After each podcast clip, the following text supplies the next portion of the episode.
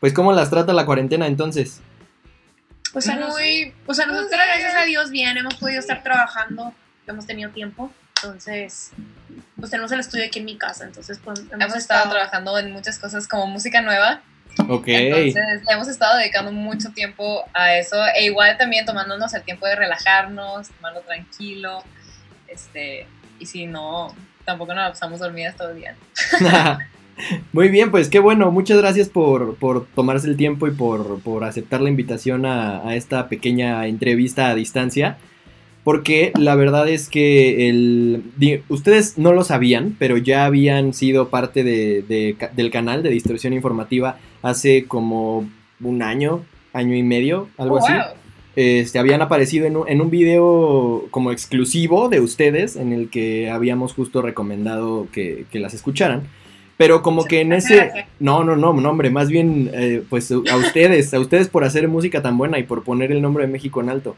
Porque aparte ya ah, llevan un buen rato haciéndolo. Entonces creo que eh, en aquel entonces fue más como iniciativa de las personas que estamos involucradas en el canal eh, y ya hoy en día fue como que crecieron a tal nivel que más bien la gente los empezó a pedir. Y por eso fue que surgió la idea de hacer un video en el que hablara como de bandas que demuestran que el rock no está muerto. Porque también ha sido una idea muy pues citada últimamente, ¿no? Entonces me gustaría comenzar por ahí. ¿Cómo ven ustedes la escena del rock actual? Ustedes que son una banda súper joven, pero no por eso que tiene una trayectoria corta ya tienen dos discos y, y, que aparte hacen rock pues clásico, ¿no? O sea, como que retoman las raíces del rock clásico o del hard rock clásico tradicional y lo traen a la actualidad. Entonces, ¿qué, qué opinan ustedes sobre esta idea de que, de que el rock está muerto? ¿Cómo lo ven?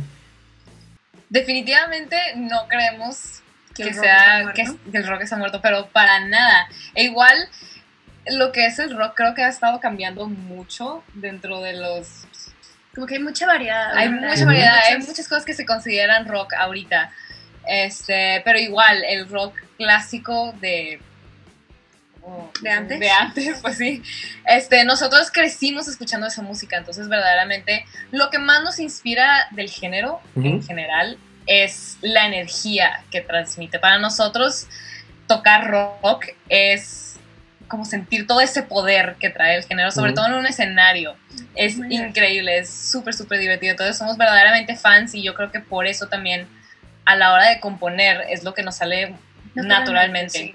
No, y yo creo que la señal más grande que el rock no está muerto es que ves estos festivales tan grandes de rock y es la manera que se llenan.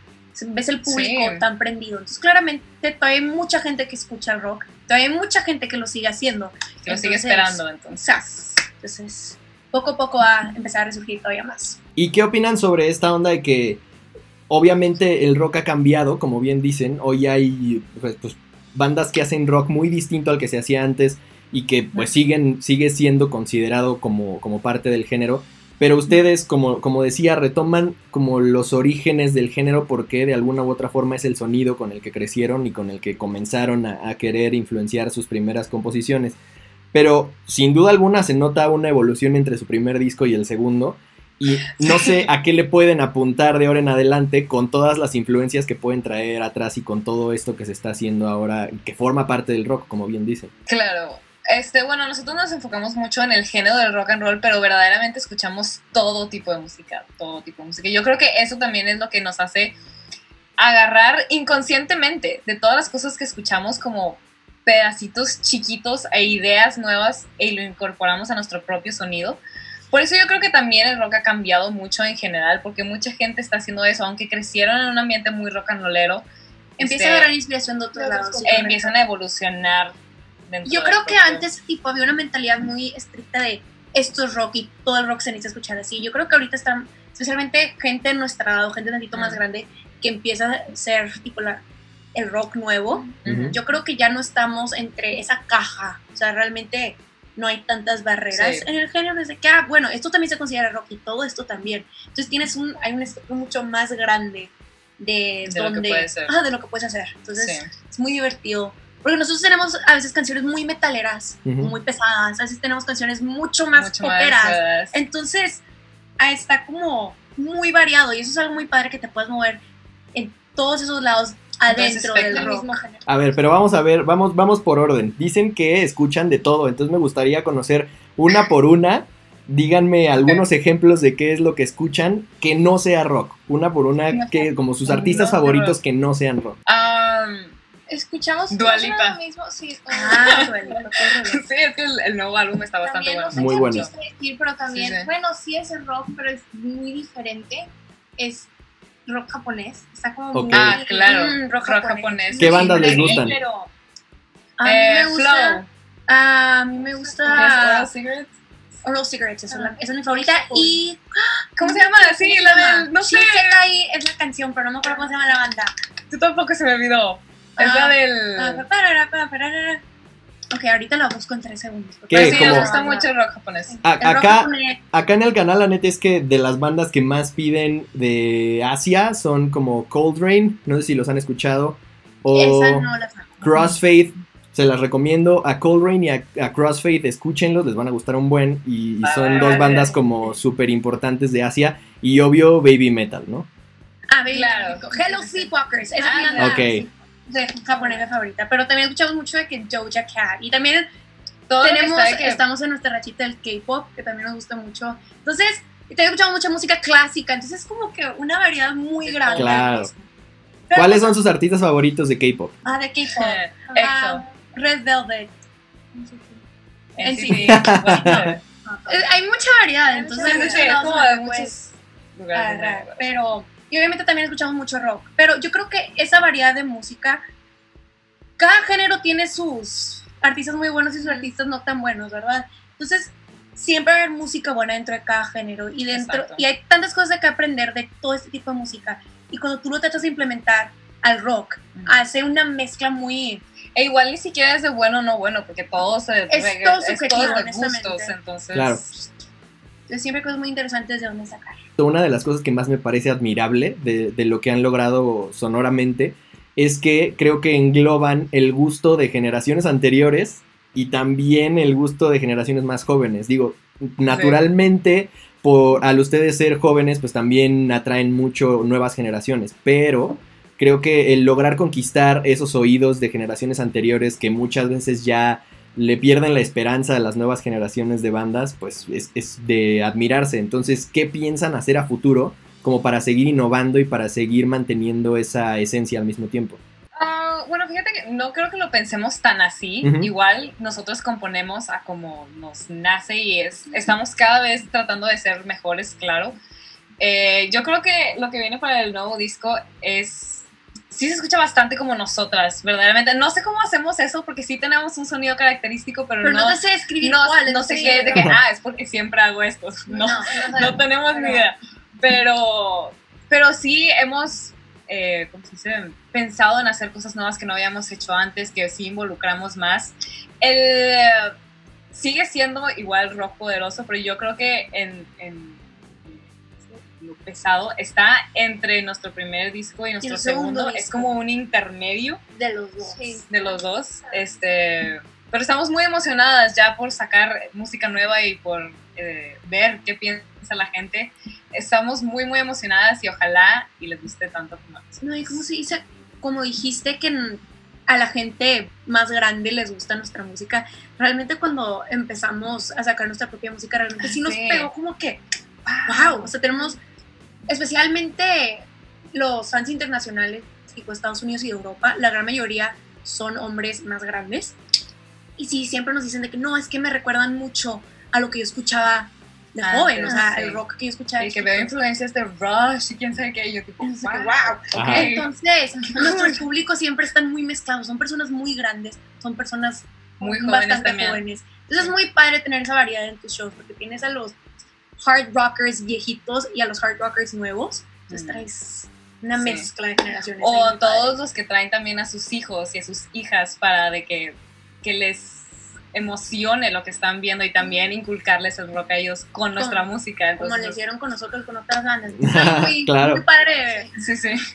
¿Y cómo, cómo ven esta, este cambio? Porque ahora que mencionan que les ha tocado ver eh, de frente en distintos festivales alrededor del mundo que su público puede ser como muy tirándole a festivales de metal, pero al mismo tiempo ahora estuvieron en la última edición del Vive Latino. Entonces ahí, en teoría, pues no hay tanto metal que digamos, aunque siempre hay como exponentes de hard rock, pues tiende a ser un poco más a rock latino y ritmos más como, como de esta parte del continente americano, ¿no? Aunque obviamente hay propuestas como Guns N' Roses que estuvieron ahí en esa misma edición, pero no es como lo que predomina. Y la audiencia, pues supongo que, que fue un poco distinta a lo que ustedes habían visto con anterioridad. ¿Cómo lo vivieron? Bueno, Hasta eso nos sorprendió un chorro. Porque fueron muchos de nuestros fans. Había mucha gente. Había mucha gente que ya nos conocía y eso nos sorprendió mucho. Yo no realmente no pensé que iba a haber mucha gente. Me esperé máximo unas 100 personas viéndonos. Sobre todo porque tocábamos a las 6 de la tarde en, un, escenario eterno. Entonces realmente no nos esperábamos mucha gente, pero pues bueno, vamos y ahí estaba. Hubo un poco más de 100 personas, creo. Un poquito. No, estaba lleno. Se llenó. Nos quedamos y era mucha gente cantando nuestras canciones, o sea, gente que ya nos conocía. Y. Tenían hasta. ¿Cómo se llaman? Posters. Sus carteles. Sí, sí, carteles. No, pero ¿cómo se dice? Y también nosotros no somos súper metaleras. Cuando fuimos como al Hell and Heaven, nosotros teníamos mucho miedo que al público no le iba a gustar nuestra música. Porque, es mucho más leve de lo que o sea, no es metal. Entonces siempre era que, uh, entonces siempre tiene los dos miedos, o que el público no le va a gustar el rock en general, o que tu, el público que está ahí es muy Mucho metalero. Más pesado.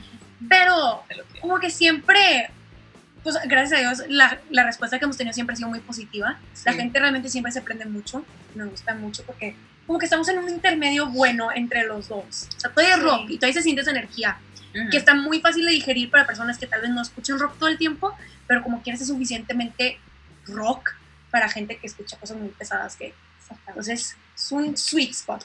Sí, sí, pero nos fue increíble en el Vive Latino, estuvo verdaderamente estuvo súper chida la energía. Estaban todos gritando y cantando con nosotras. Impresionantemente Impresionante. fuerte, pero, como se dice, fue un buen concierto para antes de la cuarentena. Y ahora, ¿cómo, ¿cómo han visto esta onda de crecer juntas, no? Porque muchas veces a las bandas esta, esta onda de ver cómo evolucionan y cómo crecen las bandas disco tras disco, pues lo viven, ¿no? Todos los fans. Pero el, que, el que sea una banda de hermanas y el que sea solo compuesta por ustedes, ¿no? Como que siempre hay bandas que de repente tienen uno o dos hermanos y ya el resto son como amigos, pero no, a ustedes les ha tocado no solamente crecer como banda, sino crecer desde que tienen memoria. Entonces, ¿cómo les ha tocado ver este, esta comparativa entre crecer como hermanas, como personas y al mismo tiempo pues crecer musicalmente hablando. Yo creo que es una ventaja muy grande. Sí. Porque nos conocemos tan bien. Conocemos nuestros pros y nuestros cons de cada quien. Sabemos cuáles son nuestras... Lo que más lo Sí, sí, sí. Entonces al momento de trabajar juntas, realmente ya sabemos qué hacer, porque ya nos conocemos tan bien y especialmente como nos contamos todo, somos muy cercanas como hermanas, nos llevamos muy bien. Entonces siempre sabemos más o menos de dónde viene una canción. Tipo, cuando alguien la empieza a escribir, sabemos más o menos de dónde viene ese sentimiento y cómo esa persona expresa ese sentimiento. Entonces más o menos ya sabes a dónde va a ir la canción nada más por conocer a la persona. Tenemos una conexión acá. Oigan, pero, pero no eso también afecta como, como, en lo, como en lo negativo, entre comillas, o sea, como que cuando de repente saben que una está de malas o como que mejor ahorita no me le acerco, ¿cómo, cómo se llevan esa parte también? Porque con la familia no se puede evitar. Sí, no, mira, como cualquier tipo de hermanos nos, nos peleamos, tenemos las rachitas ahí, pero ¿cómo hemos vivido todas nuestras vidas juntas? Y ya nos conocemos también, ya sabemos más o menos qué tipo, ay, bueno, si ahorita no estás bien, aquí le dejamos, está bien y después volvemos, no, importa. Ya. Sí, entonces ni, ni, tenemos que llegar tanto a ese punto porque ya porque sabemos, ya sabemos dónde parar. No. Y no, y también es una ventaja muy grande que ya sabemos cómo nos enojamos, porque al momento de estar conversando o argumentando sobre, especialmente cuando estamos componiendo, o sea, podemos decir lo que queremos decir francamente y ya sabemos que nadie se lo va a tomar personal porque ya nos conocemos. Entonces, que bueno, esta idea está horrible y no la vamos a usar, se acabó. Y ahí nos podemos poner a más o menos debatir por qué está mala la idea o buena y ya encuentras un punto medio. Eso nada más se puede cuando tienes muy buena comunicación con las personas y pues bueno, eso claramente lo tenemos. Entonces, es una gran ventaja. Muy bien, qué bueno que, que lo vean así, con mucha madurez. Entonces, a mí me gustaría entonces saber, ¿Cómo ha sido el, proceso de pasar de quizá eh, empezar a hacer música cuando ustedes estaban quizá a la par terminando de conocer su instrumento por la edad que tenían, a ahorita pues ya dominarlo de mejor manera, aunque obviamente eh, sigan creciendo y sigan aprendiendo y sigan mejorando individualmente, ya digamos ser una banda independiente y que entre ustedes tres pueden juntarse y componer y que no necesitan de nadie más o, de, un productor que esté ahí como eh, componiendo con ustedes, por así decirlo. Empezamos eh, con la música desde que, desde que estábamos muy chiquitas. O sea, yo empecé a tocar la guitarra a los ocho años. Entonces, a la hora que ya empezamos a hacer música, ya llevamos un buen rato aprendiendo qué era la música y cómo nuestro Pero bueno, como quiera, fueron nuestras primeras composiciones. Entonces apenas estábamos averiguando cómo que sonara a lo que nosotros queríamos que sonara. Creo que ahorita pues ya obviamente tenemos nuestro, o sea, nuestro proceso de composición y ya sabemos más o menos cómo funciona. Y yo creo que también ya estamos mucho más cómodas al componer. Entonces ya y obviamente crecimos como músicos y como personas, entonces van madurando todo el proceso y realmente van madurando las canciones. O sea, al principio, voy a decir que con mis feels en la batería, o sea, al principio era muy básico, era algo con lo que me sentía cómoda tocando al principio, pero obviamente vas evolucionando como músico, entonces va evolucionando la dificultad, la variedad de las cosas y ya te sientes, tipo ahorita que estamos componiendo el tercer álbum, realmente te sientes con mucha libertad a tratar todo, todo a ver qué encuentras y Te das la libertad de experimentar Exacto.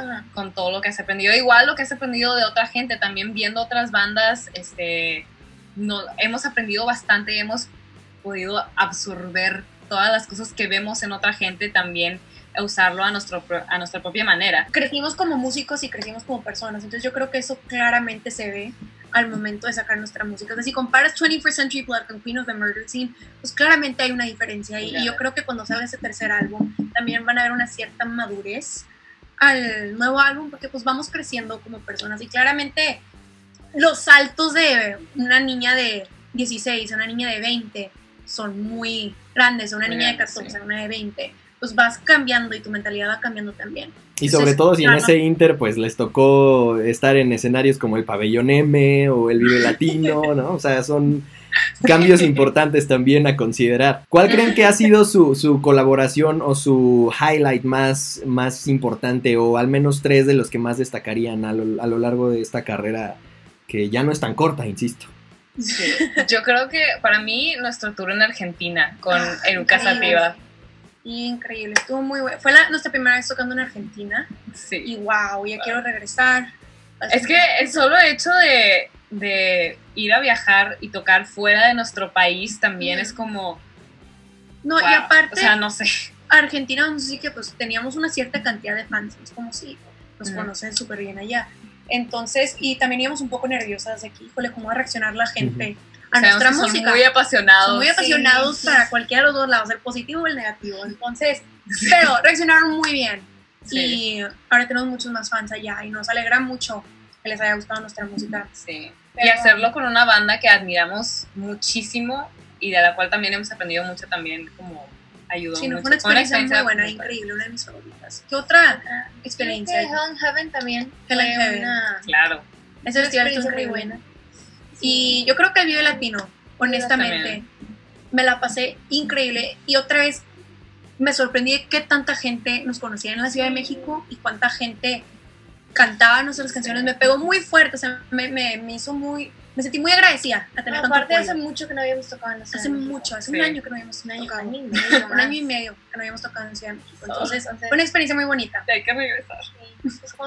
Y ahora, en esta, en esta cuarentena en la que precisamente no han podido tocar no solo en la Ciudad de México, sino en ningún lugar, por, por, por obvias razones, ¿Lo han aprovechado desde el principio para crear música o quizá se tomaron como un momento para descansar? ¿Cómo lo, cómo lo vivieron? Bueno, ya habíamos empezado a componer antes. Ya llevamos trabajando, desde estuvimos en preproducción en, diciembre.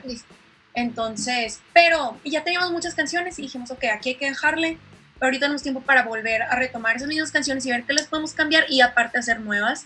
Pero yo creo que una ventaja que ahorita tenemos en este tiempo es que tenemos tiempo para tomárnoslos con calma, porque a veces es de que, híjole, no tengo tiempo, necesito hacer esto ya y, y no te puedes dejar, o sea, no puedes explorar todas las opciones que tienes de que, creativamente, porque tienes tiempo limitado, pero ahorita nos podemos tomar con calma y decir de que, bueno, esto no está jalando, aquí lo podemos dejar y le continuamos mañana. Y entrando a la cuarentena sí nos sacó mucho de onda porque nosotros estábamos 100% preparadas para tour. Totalmente preparadas para- Ah, estábamos a punto de salir. a nuestro- Estábamos en- a punto de salir a nuestro primer tour norteamericano. Empezamos con el Vive Latino, nos íbamos por Estados Unidos y Canadá. Y después terminábamos en el Domination. Ya hubiéramos acabado el tour para ahorita. Sí, ya vieron. Preparadas para eso luego de la nada. Claro. Entonces, como que sí intentamos mantenernos como quiera ocupadas con cualquier otra cosa porque No, y hay mucho que hacer, honestamente. Sí, Entonces seguimos muy ocupadas, gracias a Dios, que podemos seguir trabajando desde aquí, igual desde podemos casa. retomar nuestras eh, prácticas solas, otra vez aprender más de nuestro instrumento y así sentarnos en cosas más personales, justo también. Yo también me fui de regreso a lo básico, lo básico, y estoy entrenando otra vez mi oído. Estamos como que, sí, usando el tiempo bien. Sí, tenemos mucho tiempo para hacer todo eso. ¿Con, Sí. quién, ¿Con quién les gustaría, ah, pues, no sé si colaborar o por lo menos compartir escenario?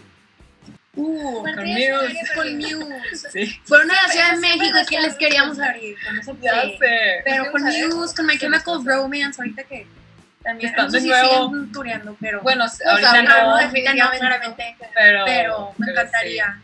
Y yo con, con Hailstorm, Lucy Hale.